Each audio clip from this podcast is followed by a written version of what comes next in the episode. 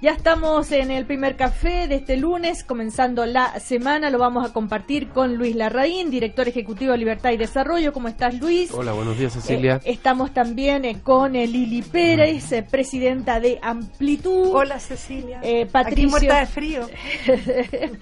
Eh, Patricio Zapata, el presidente del Centro Democracia y eh, Comunidad. Patricio, una duda.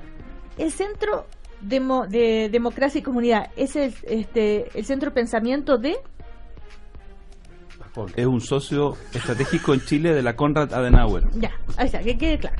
Para que, para que la gente me, me- me entienda.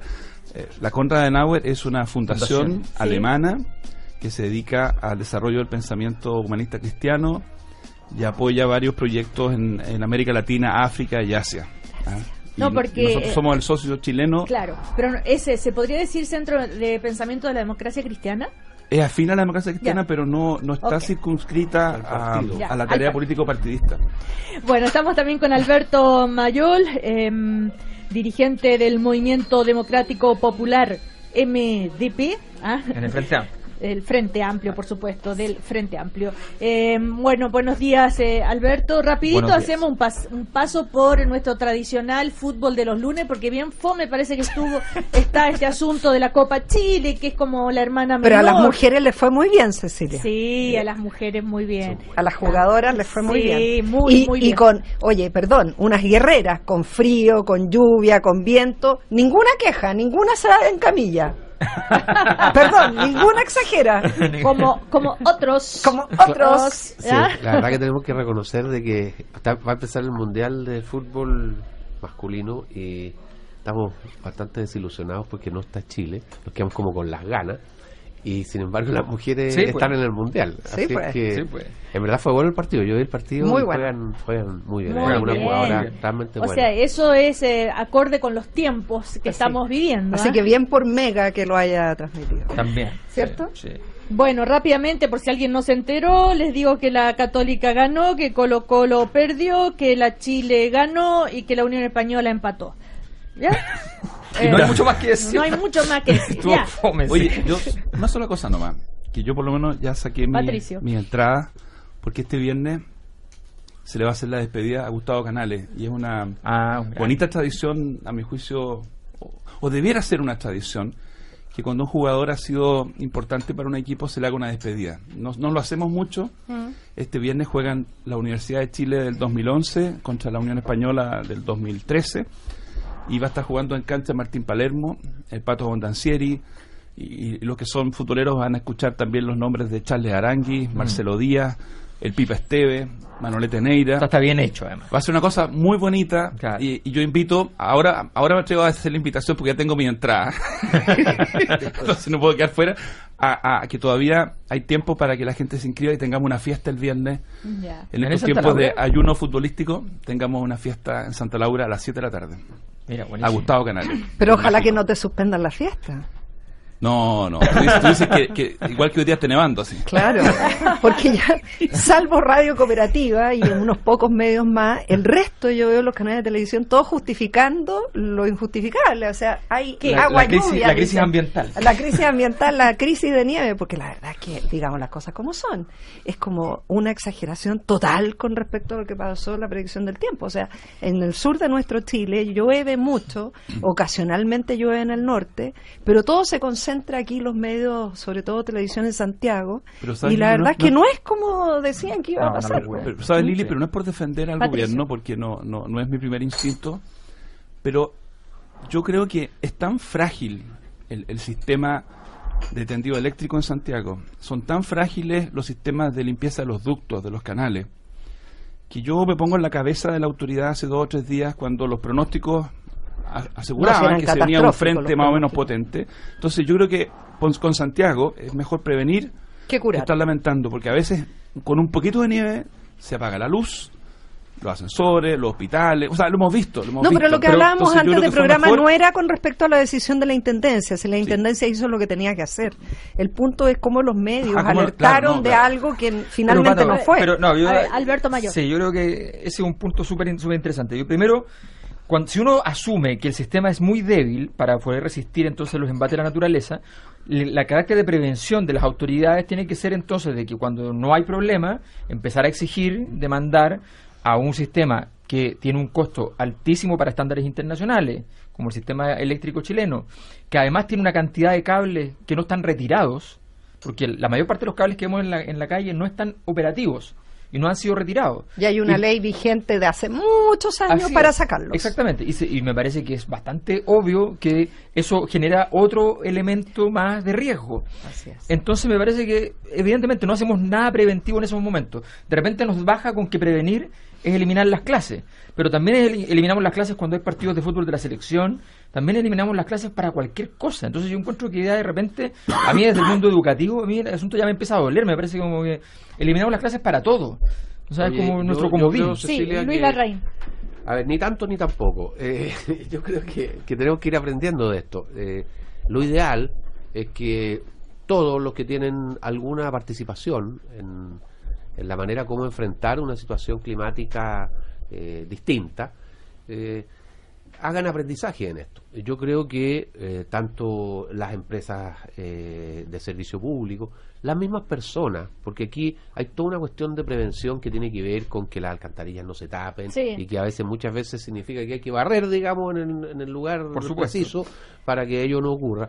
Yo creo que eh, en este caso operó eh, como la, la cuestión contraria a cuando nos pilla a todos desprevenidos. ¿ah? Aquí estamos tan preparados y tan eh, asustados por los medios Claro. de comunicación de que la gente hizo la pega que tiene que hacerla siempre, no tiene que hacerla solamente cuando se sobreasuste, sino que hay que tener una cultura, uno ve en otros países que existe una cultura de la emergencia, ¿ah? y la gente sabe lo que tiene que hacer en una emergencia. Y aquí como que no sabemos mucho. Bueno, si alguien Ojalá se que cae esa por parte- nieve en tu casa, es, una multa para ti. Por supuesto. O O sea- sea, ojalá que esa, esa, esa, esa Bueno. parte positiva Mm. la conservemos. eh, y claro, de repente fue un poco exagerada. Uno veía Sí. un, un- un Bueno. un noticiario de televisión que durante 20 minutos O más. eh, o más A hablaba gusta- sobre lo que sí. pasaría o lo que podría A mí pasar. me gusta lo que dice y- Luis, yo en lo definitiva comparto. no ocurrió. Sí, a mí No lo que me preocupa, Cecilia, es la cantidad de mujeres que trabajan fuera de la casa. Y hombres también, ¿quién, ¿con quién dejan los niños cuando les suspenden las clases? O sea, ese es un temazo Claro. también muy complejo, eh, los niños Bueno. en clase cuando se los suspenden. En todo caso, em, se suspendieron las clases en eh, tantísimas eh, comunas. eh, eh, más del 70% de las comunas a- adoptaron esta medida. Eh, en todo caso, tal vez eh, la intendenta va a decir, o, o los responsables suspender las clases, decir, bueno, parlos porque bogas y porque no bogas. Si hubiera sido el pronóstico tal cual se había anunciado, tal vez sería un caos la ciudad. Pero eh, en todo caso, eh, nos acordamos solamente de prevenir de las medidas que hay que tomar cuando ocurren estos eh, hechos, ¿no? Y, y después ya tal vez eh, se olvida. En fin, el asunto es que no nevó eh, como se tenía previsto, ni fue para tanto. Pero bueno, la ciudad, Afortunadamente. afortunadamente, ¿ya? Nos acompaña como cada eh, mañana la Universidad Alberto Hurtado. Según la encuesta Academ, el 87% de los chilenos está a favor de los cambios en las AFP. Sin embargo, la cuenta presidencial no abordó la falta de competencia del sistema. Eh, Son pensiones y ganancias entonces difíciles de justificar. Es el análisis del economista Fernando López publicado en el sitio web de la Universidad Alberto Hurtado. Bienvenidos a Pensar, Universidad Alberto Hurtado.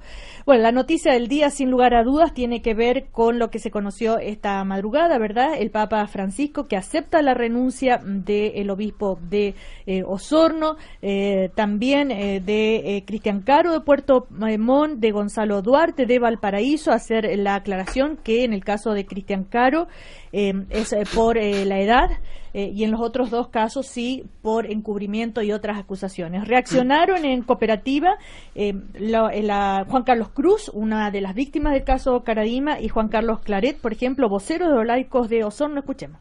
empieza un nuevo día para la iglesia chilena. No puedo estar más emocionado, más feliz, especialmente con la gente de Osorno, que ha, ha demostrado tanta perseverancia, a pesar de que les han dicho de todo, se han mantenido firmes y hoy día se están yendo los delincuentes para la casa, y eso es importante. hemos perdido demasiado como para estar eufóricos en este momento. En Osorno, con la salida del obispo Juan Barros, no hay vencedores ni vencidos. Aquí hay una comunidad que estaba rota y que gracias a la perseverancia de las víctimas es que finalmente el Papa Francisco decide enmendar el error Y eh, bueno, también eh, reaccionó a esto eh, Jaime Coiro, vocero de la conferencia episcopal, que al igual que Juan Carlos Cruz, Juan Carlos Claré, ustedes lo escucharon aquí en Cooperativa. En el caso del obispo Duarte en Valparaíso, hay serias acusaciones en su contra. A la iglesia le corresponde investigar y esclarecer. Perdón, pero ayer fueron desmentidos ustedes, porque ustedes habían dicho que no había denuncias contra él. Claro, lo que la conferencia episcopal hizo ayer fue derivar a la periodista exactamente las respuestas que Monseñor Gonzalo Duarte hizo a cada una de sus preguntas, porque la conferencia episcopal no conoce este tipo de denuncias, no le corresponde. O sea, el que mintió fue Duarte. Él le entregó esas respuestas. Bueno, ahí está entonces eh, también la eh, reacción o la aclaración que hace, ¿no es cierto?, eh, Juan, Coiro, este, Jaime Coiro, que es el vocero de la conferencia episcopal. Esto es, son las primeras medidas que toma el Papa Francisco ¿Y eh, alguna reacción, eh, Luis de Larraín? Bueno, es eh, lo mínimo que se puede hacer o empezar a hacer en una situación de desconfianza muy grande que hay hoy día respecto a la jerarquía de la Iglesia Católica, a toda la jerarquía de la Iglesia Católica, especialmente en Chile. estos hechos que sobre los cuales estamos comentando son conocidos en Chile fueron conocidos con escándalo hace bastantes años ya. Mm. Provocaron toda una, una, discusión, hubo gente que eh, en principio defendió a, Fernando Caradima y, su grupo. Después la evidencia fue tan abrumadora eh, que prácticamente esas voces se, silenciaron y empezó la discusión acerca de cómo fue posible que durante tanto tiempo en, en el seno de la, de la Iglesia Católica chilena eh, existiera una, una institución de poder, porque era una institución de poder, al servicio de, de, unas pocas personas con, con, conductas aberrantes, como era el caso de, Fernando Caradima, que fue protegida por su entorno y que las denuncias que hicieron algunas personas hace ya muchos años respecto a estas conductas fueran de esta manera silenciadas. Entonces hay una responsabilidad eh, muy grande de parte de la Iglesia Católica chilena que está con un problema de credibilidad increíble. Hoy día, uno lee el, diario, hoy día, en la mañana, en el diario Mercurio, y ve eh, que el obispado de Valparaíso dice que no hay ninguna denuncia contra Monseñor Duarte. Pero resulta que el mismo fin de semana nosotros vimos a dos sacerdotes, dos sacerdotes de dilatada trayectoria, que incluso fueron invitados por el Papa a dar su testimonio, que dicen nosotros presentamos Denunciamos. ¿ah? denuncias contra Monseñor Duarte. Entonces, ¿Cómo puede seguir mm. ocurriendo que en algunas partes de la Iglesia Católica se siga actuando de esta manera? Entonces yo creo que aquí eh, se requiere de verdad una, una cirugía mayor, se, requiere que se entienda eh, el sentimiento de los católicos, que es un sentimiento de eh, desconfianza absoluta respecto a lo que mm. ocurre con su autoridad. Y bueno, es un primer paso. Creo que es positivo que exista este primer paso, creo que tiene que haber más eh, eh, pasos y tienen que eh, aclararse otras circunstancias que también han trascendido de otros abusos, de otros sacerdotes en otros lugares del país, porque este, como ya sabemos, es un, fenómeno que atacó con mucha fuerza a la Iglesia Católica en general, no solo en Chile, están los casos mm. eh, de, Boston en Estados Unidos, de Irlanda, que han, provocado verdaderos cataclismos en la iglesia. Y en el caso de Chile parece que también fue muy grande. Y esta cuestión eh, tiene que aclararse. Y bueno, esto es un, es un primer paso, nada más que un primer paso eh, con el cual la iglesia se pone al menos eh, de parte de las víctimas y empieza a escucharlo. En el caso del obispo de eh, Valparaíso, a quien Gonzalo Duarte, a quien se le este, acepta la renuncia, ¿verdad? Hay eh, denuncias como el ex seminarista Mauricio Pulgar, que denunció redes de sexo, drogas y poder en la diócesis de Valparaíso. Eh, y apunta este, al obispo Gonzalo Duarte, em, asegura que el obispo lo drogó y lo violó cuando estaba en la diócesis de San Felipe. Bueno, en fin, eh, otra víctima, Marcelo Soto, también había hecho denuncias y hay, em, bueno, esto se va a empezar a conocer más en detalle ahora que ya está aceptada la renuncia. Lili Pérez. A mí me, me, provocan varios sentimientos esta situación que está viviendo la Iglesia Católica, porque ya son varios años, pero no solamente protegida por, un, por, por una parte de la Iglesia, este paraguas que le prestó a, a los denunciados, ¿no? Eh, y en contra de las víctimas, porque también la Iglesia fue muy activa en contra de las víctimas. en- eh, diciendo que era falso. Pero también yo quiero decir de que aquí hay responsabilidades compartidas con otros sectores. Aquí hubo personas de la élite política que le prestaron ropa, digamos, por decirlo de alguna forma, que fueron, ampararon estas conductas. Es cosa de leer la historia, ¿no? Hay libros sobre la historia del bosque, de Caradima, eh, de gente vinculada al poder político, de gente vinculada al poder económico en Chile también, que le dio, le, dio mucho paraguas, digamos, a esta situación, eh, denostando permanentemente a las víctimas. Yo recuerdo haber visto muchos reportajes en medios de comunicación de cómo se referían a las víctimas. Entonces, mi, primero, mi sentimiento de no solamente apoyo y solidaridad, eh, conozco a algunos de las víctimas, he conversado en alguna oportunidad con algunos de ellos en forma personal, eh, como Juan Carlos Cruz, y la verdad es que mi admiración al, al- a, lo- a la perseverancia que tuvieron pese a los ataques, la denostación eh, que tuvieron durante tantos años, porque fueron tremendamente cuestionados por gente que ellos conocían de toda la vida, compañeros de colegio, en fin. Entonces, eso, y lo segundo es que yo no sé si realmente un sector de la iglesia. Yo no quiero hablar de toda la iglesia, porque también la iglesia católica es muy grande y hay otros sectores que siempre han cuestionado esta situación. El padre Berrío y otros Sí.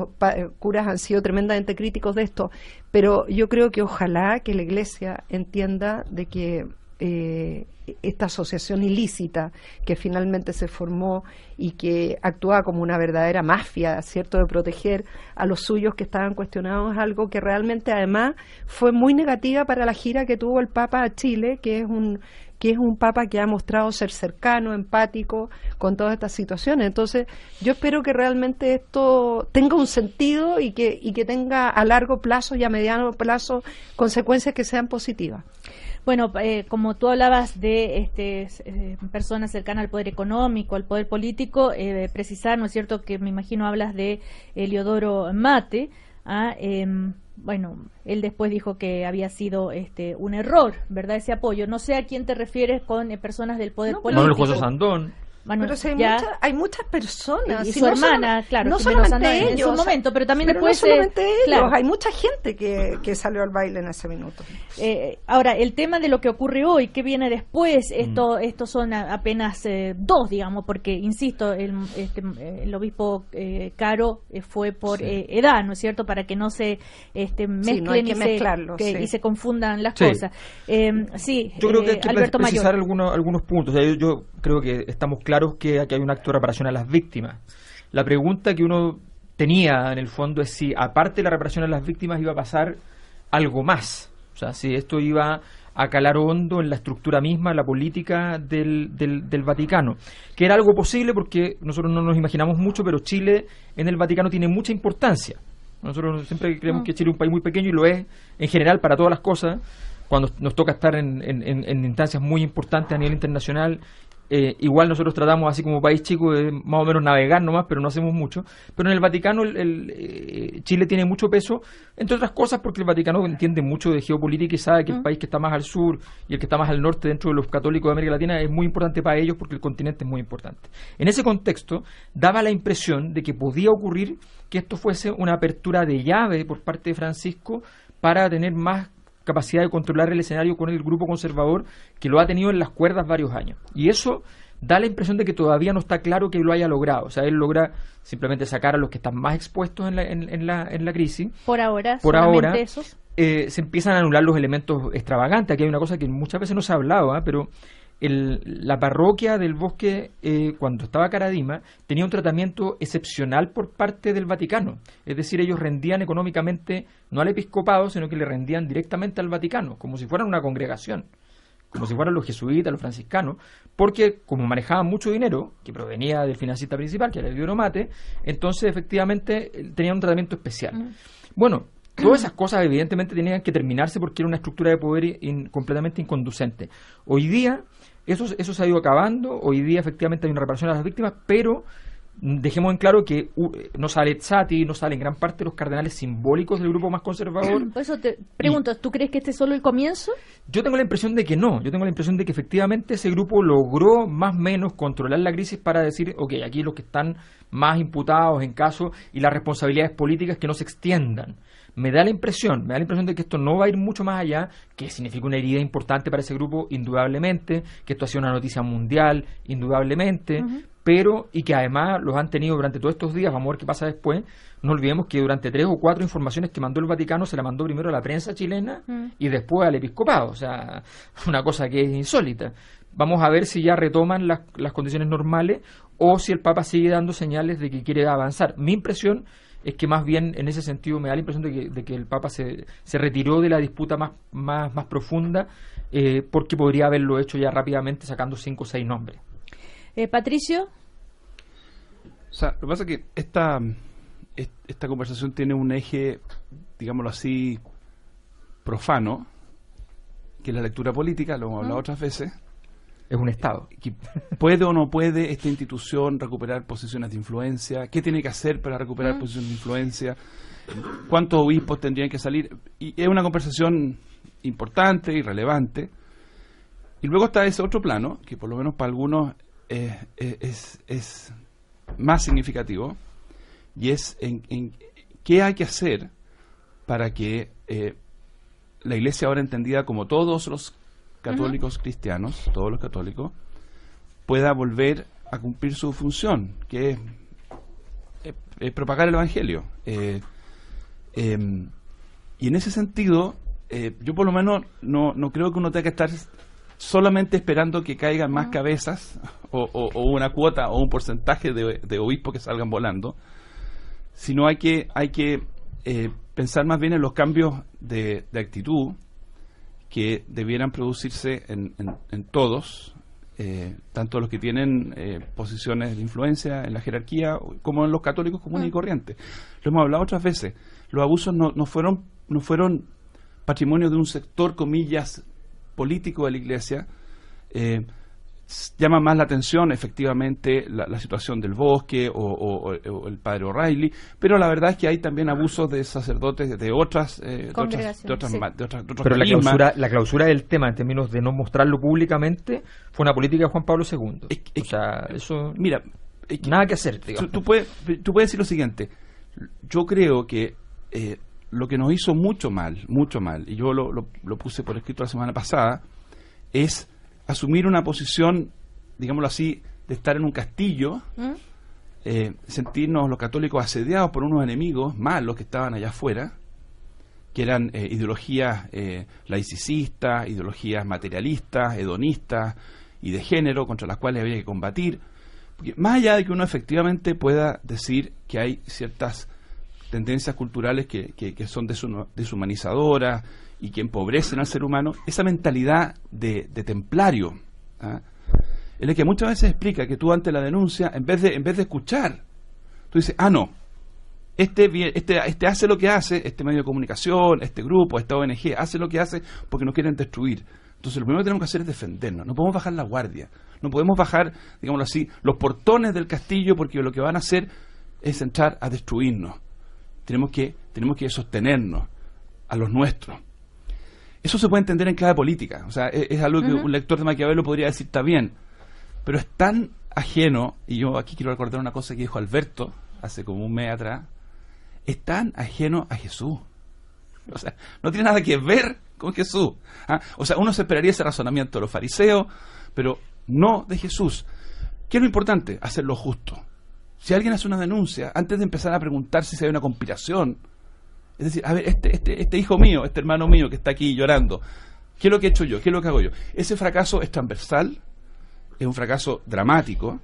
Entonces, más allá de seguir esperando que cambie el obispo, eh, por lo menos para mí como católico, el tema es la conversión que tenemos que hacer de dejar de vernos los católicos en Chile y en el mundo como un, un- una- un- grupo de combate ¿ah? que tiene que estar constantemente defendiendo un metro cuadrado sin descansar, sin ceder un ápice, sin ceder un metro, sin ser ingenuo. Esa lógica es preconciliar, es preconciliar, no tiene nada que ver con Jesús y te lleva a cometer errores graves. Incluso gente buena, gente buena comete errores graves.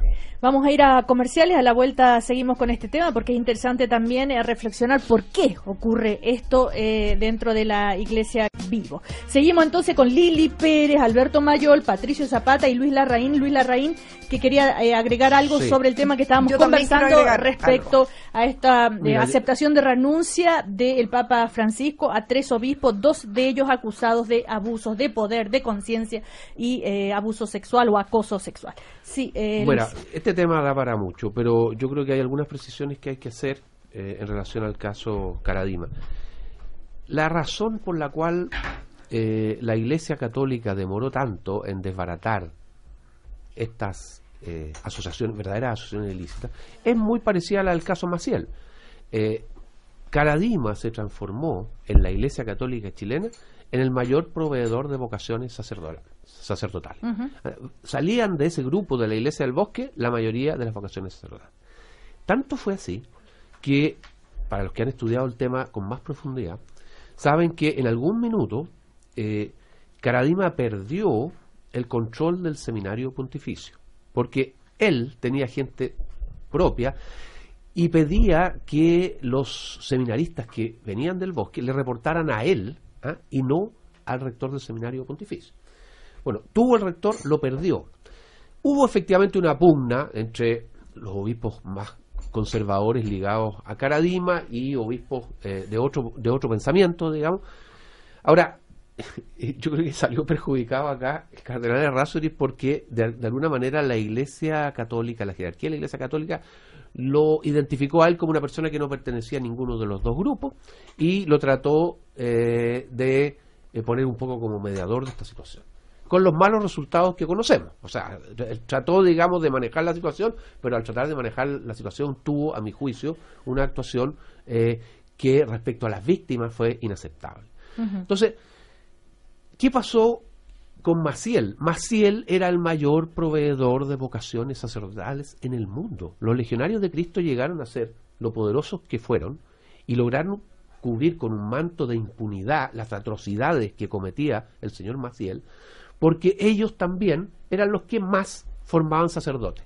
Y eso le permitió, ahora en el Vaticano, no estamos hablando de la Iglesia Católica Chilena, estamos hablando en el Vaticano, un áurea a este señor Maciel, ¿ah? que le permitió seguir durante décadas sus abusos. Fíjate que yo cuando vi el primer programa, que fue un informe especial, donde vi a unos señores que tenían 80 años, ¿ah? unos viejitos, sacerdotes mexicanos, que lloraban frente a la cámara por los abusos a los que le había sometido este señor. Y además decían, yo esto lo vengo denunciando hace 15 años y nunca nadie me ha eh, abierto una puerta dentro de la Iglesia Católica. Entonces tú te das cuenta que estas estructuras de poder se crearon en torno a esta situación. Y es una gran lección, entonces. Ahora, hay muchos otros elementos, algunos de ellos estábamos conversando antes, que hacen que la Iglesia Católica como institución sea permeable a este tipo de situaciones. Lo hemos conversado otras veces. El hecho de que es una institución absolutamente jerárquica. Eh, el tema del celibato. ¿ah? Hay muchas cuestiones que influyen en que esta- una institución como esta sea más proclive a este tipo de situaciones. Pero yo quiero decir otra cosa. Quiero decir que si bien en caso de Chile se ha identificado mucho con Caradima la cuestión, yo el tema de, de que esto solamente se circunscriba a los conservadores no es así. No es así. Nosotros tenemos muchos casos de abuso sexual de sacerdotes ¿ah? que uno podría calificar de progresistas, ¿ah? sobre el cual se han hecho incluso publicaciones, investigaciones y algunos de ellos son los que tienen más denuncias. De manera que, digamos las cosas como son. ¿ah? Eh, en toda la iglesia chilena hemos sufrido esta situación. Y yo creo que vamos por el buen camino eh, cuando reconocemos la falibilidad de una institución como la iglesia a este tipo de situaciones y, como decía Patricio, tratamos de buscar caminos para la iglesia católica que impidan que ocurran este tipo de situaciones. Yo quería, sí, yo quería agregar lo siguiente. Quiero reiterar, después de escuchar a Luis, lo que dije del punto anterior. Lamentablemente, esta asociación ilícita, como la hemos definido esta mañana aquí en el primer café, que se ha generado de algunos sacerdotes, ¿cierto?, de distintas congregaciones que han sometido a abuso a niños, a jóvenes y a sacerdotes también, tuvo protección de poder económico y político, porque si no, esto no funciona. Al igual que el caso del padre Maciel en México, porque estas asociaciones funcionan cuando están protegidas. Y lo segundo es que yo creo que no podemos quedarnos en el que el diagnóstico es que hay que pedirle la renuncia o que salgan algunos sacerdotes para que esto cambie. Yo creo que el camino y el tránsito es mucho más largo y más profundo. ¿Qué pasa con la inclusión de la mujer en la Iglesia Católica? ¿Qué pasa con la transparencia del manejo de los recursos? Su vínculo con el Estado, cómo se relaciona la Iglesia con el Estado. El celibato, que ha mencionado Luis la aceptación de la homosexualidad al interior de la iglesia, porque la homosexualidad ha sido tremendamente, drásticamente criticada. Rechazada. y rechazada por la Iglesia Católica y a la luz de que sabemos que hay una gran cantidad de sacerdotes que son eh, personas eh, de orientación homosexual. Entonces, creo que hay, una, hay un camino por definir que es muy profundo con respecto a la incursión de la mujer, con respecto al, al, mundo laico y cómo se relaciona con la Iglesia, con respecto a su relación con el Estado, con respecto al celibato voluntario, no voluntario, y con respecto a la homosexualidad. O sea, son muchos los temas de fondo que tiene que haber un cambio real para que realmente esta Iglesia se abra al mundo que hoy día estamos viviendo. Porque si no, si nos quedamos que solamente el camino es que se vayan los que estaban, incurrieron en estas conductas, el cambio profundo tampoco va a ser, porque el día de mañana va a pasar otra cosa. Ahora, eh, respecto a lo que dice Lili Pérez sobre la presencia de muchos sacerdotes homosexuales, es un tema delicado eso, porque se puede terminar asociando homosexualidad con eh, abuso, ¿no? Y no lo es.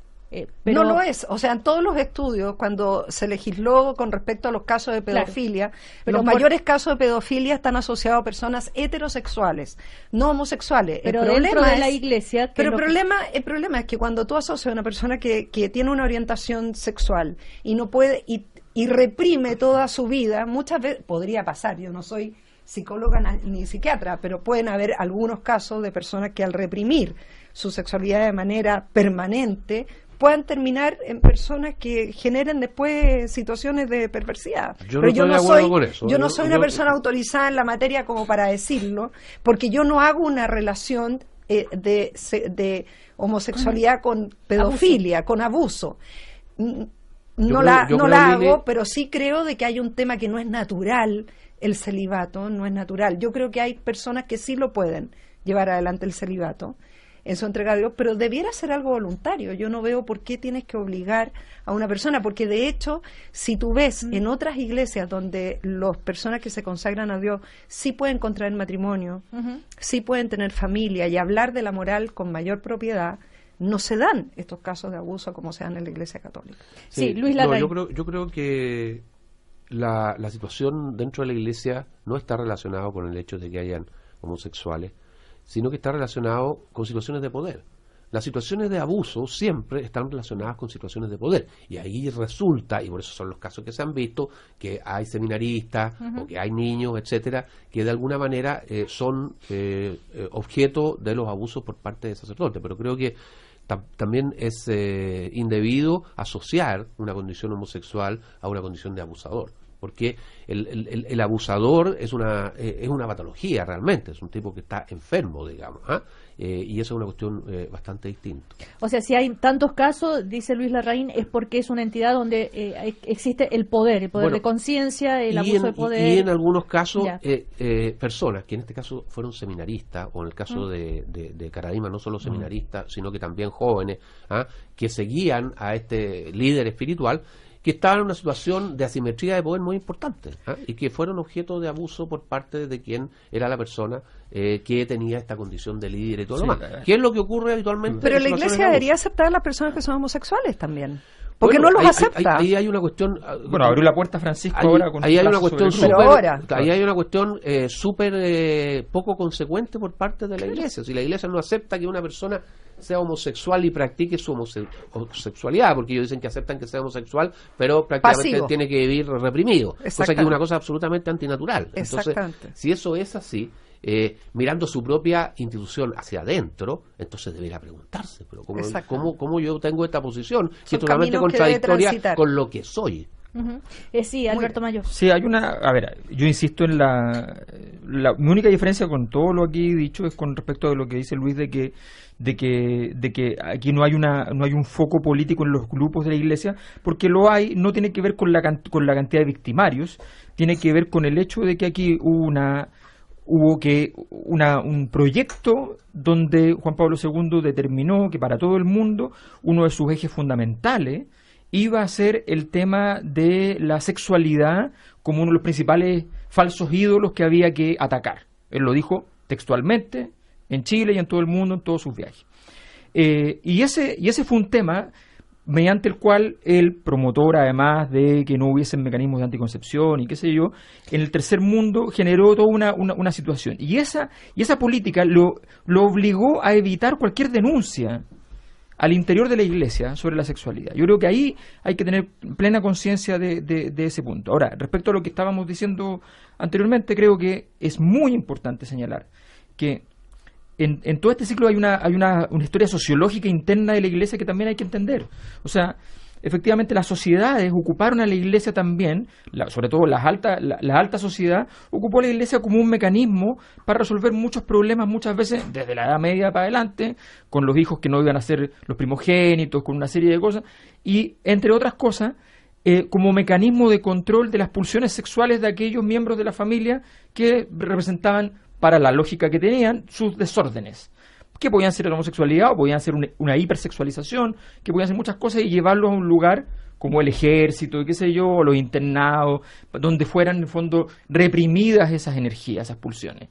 Y naturalmente, en, un contexto donde además tú tienes poder y te das cuenta a poco andar de que efectivamente vinculándote a ciertos, a ciertos troncos de la iglesia tú podías adquirir un poder importante sin control del Estado, del país respecto a lo que pasaba dentro de un Estado distinto, ¿ya? en tu territorio pero sin control, evidentemente entonces se, se desplegaban toda clase de perversiones, porque aquí no solamente está el- en la perversión que nace, sino que también la que en la dinámica de, de la- de tener poder todo el tiempo, tú te empiezas a desarrollar. Entonces yo creo que también hay que tener conciencia de todo ese tipo de, de asuntos. Un detalle último, el Papa, el Papa Benedicto XVI estableció el, la rein- el reintegro al Vaticano de los obispos eh, anglicanos. Por tanto, hoy en el Vaticano, en la Iglesia Católica, existen obispos casados.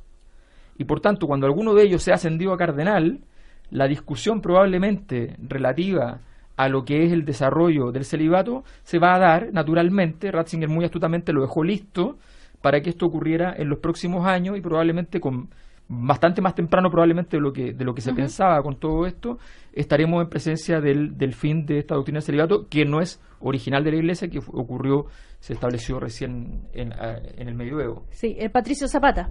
Prometo ser súper breve, para que, eh, aunque sea obvio, tengo que decirlo, no, nos escuchan seguramente eh, muchas personas que han tenido no la experiencia de abuso, no la experiencia de sufrimiento, no la experiencia de humillación, esas personas también nos escuchan, pero también nos escuchan personas que han tenido otra experiencia, nos escuchan sacerdotes, nos escuchan religiosas.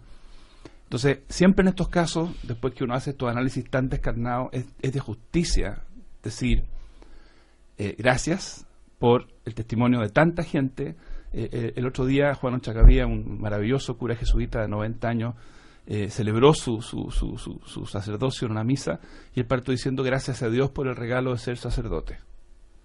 Entonces, eh, está eso otro también, eso otro también eh, que por lo menos para mí es señal de esperanza, ¿ah? de, que, de, que, de que podemos desprendernos de, de esta dimensión de, de pecado, de abuso y recuperar lo que es el testimonio de miles de religiosos en Chile que hacen, eh, hacen el bien, eh, que, que son, que son generosos, que son, que son solidarios, que son valientes eh, y que desgraciadamente tienen que cargar hoy día con este estigma eh, eh, y yo creo que eso eso merece también ser apuntado para ser justo para no, no caer en, en la condena digámoslo al bulto ¿ah?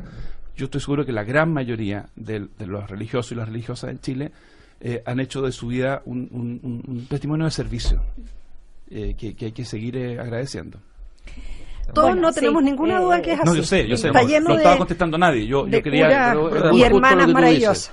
Sí. Es, muy justo lo que tú Es dices. justo y está también- perfecto. Hay que poner en su justa Esas dimensión. personas también sufren de repente hostilidad.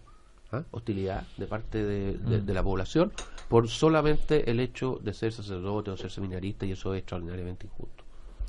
Bueno, otra noticia del día este, tiene que ver con que esta noche se concreta eh, la tan esperada que sí, que no, que sí, que no. Bueno, finalmente parece eh, que sí, eh, que es eh, la reunión entre Donald Trump y Kim Jong-un. Esto se va a realizar en Singapur. Ellos ya están eh, allá.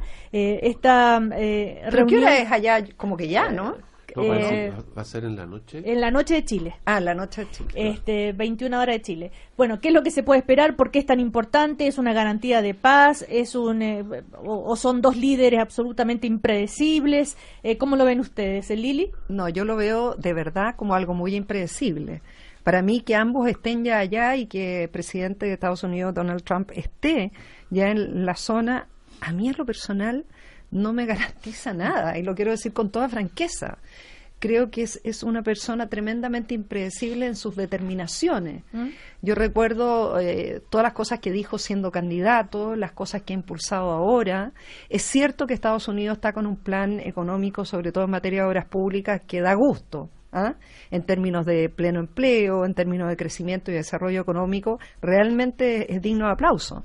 Pero no solamente de economía vive el hombre, también de, asuntos espirituales y morales. Yo creo que en eso realmente a mí me, me da muchas veces mucho susto las políticas que enfrenta o que impulsa Donald Trump. Y desde ese punto de vista, a mí me parece tremendamente impredecible lo que pueda decir. Recordemos lo que dijo el cambio climático, ¿ah? de que el cambio climático para él no tenía ninguna importancia y después se dio cuenta lo importante que era, echó pie atrás, firmó acuerdos. Entonces, realmente no tengo mucha claridad qué es lo que finalmente va a hacer. Ahora, si todo funciona como dicen los medios de comunicación, que va a firmar con el líder de Corea del Norte, bueno, sería algo maravilloso, no solamente para ambos estados, ¿no? Sino para el resto del mundo, incluido Chile. La gente cree que porque nosotros estamos lejos nada nos afecta, pero la verdad es que todos estos acuerdos que se firman en torno a la paz o acuerdos en torno a armas nucleares o, o eventuales guerras tienen un efecto en el Medio Oriente inmediato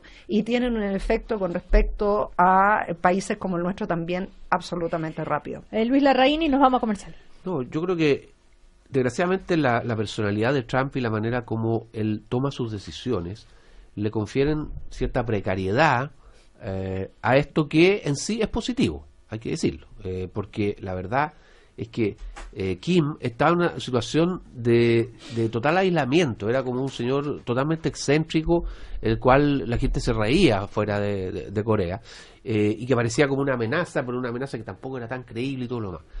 Con esto, si es que hay un desarrollo posterior razonable, que es que desgraciadamente lo que no podemos asegurar, eh, Kim entra dentro de una lógica de conversación con el resto del mundo, que yo creo que es una cuestión súper positiva.